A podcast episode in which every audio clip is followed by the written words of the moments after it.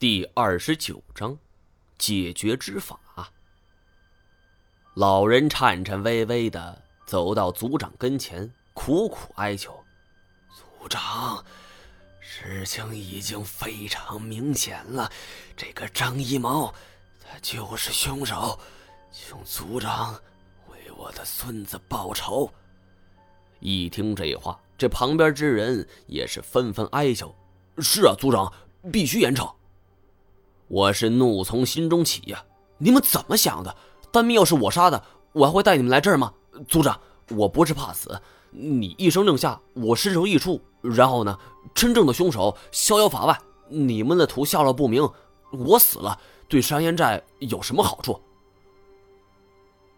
族长沉吟片刻，和几位长老商量了一下，然后问我：“那么，你的意思呢？”听他的语气，知道这事有缓呢，急忙说道：“族长，我可以把图给追回来。”然后我看了看周围一群人，压低声音对着几个领头人说：“去巴山。”族长看着我，用一种很怀疑的眼神：“他们是最狡猾的敌人，你行吗？”这旁边人见族长松了口风，是纷纷道：“不行，不能放他走。”万一跑了怎么办？对对，就地正法吧。外来人不可信，太坏了。你们不相信我，可以派人一路押送，我绝对不会跑的。不行，我们就是太相信你了。处死他，给大明报仇，烧了他。族长抬手示意大家安静。大家不相信你，你凭什么保证你能把图给追回来？事到如今。我已经隐瞒不下去了，我长叹一声：“啊，实话跟大家说吧，我不是什么生物学家，相反，我是一个猎人，我杀了很多很多动物。”这句话令大家全都发出了一声惊愕。我知道，这是犯了咱们寨子里边的规矩，犯了大忌讳，但是，请你们相信我，在遇到你们之前，我杀了很多动物。双手沾满了鲜血，可是那一天我被你们救下，被小莫给救下来，我就决定不再干这一行了。以前我追踪过很多动物，也冒过很多风险，去过很多危险地方，我知道自己一定能够把图给追回来。我太激动了，以至于这语气都有些语无伦次了，自己都不知道自己在讲什么。我看到乐瑶看着我，是一脸的目瞪口呆。我走到他面前，有两个壮年男人是警惕的挡在我身前，我的泪水是簌簌而下。对不起，我骗了你。这时候，乐瑶身后的小莫缓步走了上来，用鼻子擦拭我脸上的泪。很久很久。我都没有如此发泄般的哭泣了。哭过之后，我转回身。你、你们如果不相信我，动手吧。像我这种人，死有余辜。说罢，我就闭上了眼睛，等待着命运降临的一刻。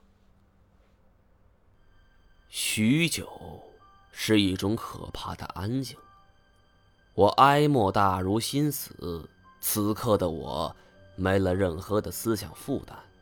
其实，我早就应该死了。如果从当年 X 研究所的时间算起，我今年已经五十多了，做了那么多坏事儿五十岁才死，已经是老天爷的眷顾了。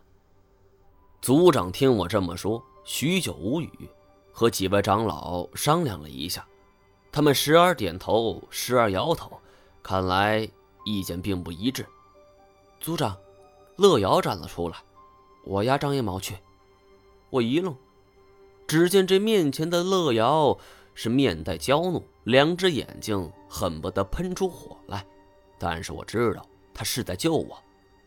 单战见乐瑶如此执着，是赶紧走上前去要拉他回去。不料这乐瑶是使劲甩开他的手，一字一句道。我要押送他，追回图。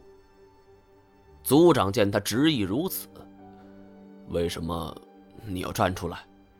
乐瑶是梨花带雨，泪珠在眼眶里打转。因为，他欺骗我。那我也去。单站在一旁道。就这样，我和单战还有乐瑶一起前往四川的巴山。这一路上，虽然从外表看我和普通人没什么区别，但是私下自由却遭受了很大限制。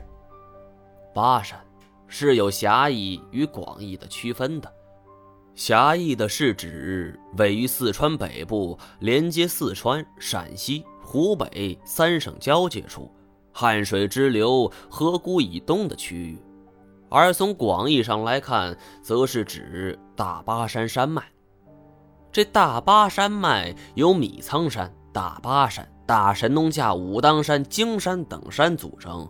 这山脉呈西北东南走向，北临汉水，南进长江，东界汉水与大洪山相望，西界这嘉陵江与摩天岭相对。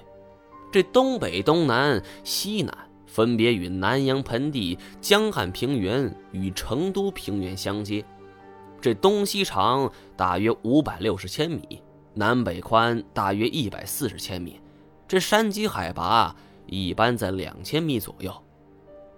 这么大一片区域，去寻找两个人的身影，这几乎就是大海捞针。这一晚。为了避人耳目，我们和许多驴友一样，带着帐篷就住在溪水边。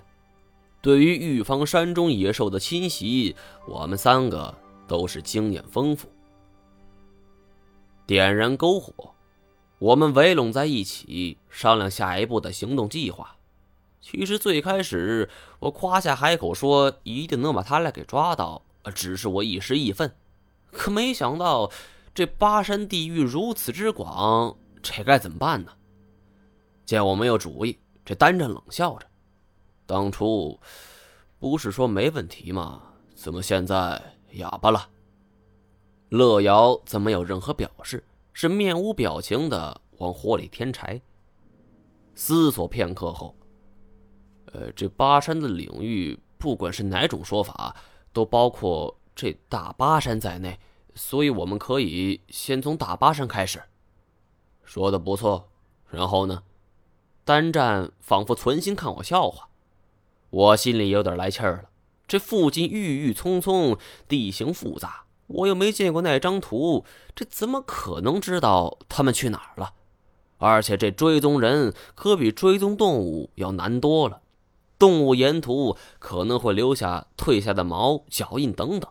而这人的信息就没这么详细，尤其是动物还会遗留粪便，这通过粪便可以判断出他最近吃过什么，从而追查出他最近在哪一带活动。人总不会这么没溜吧？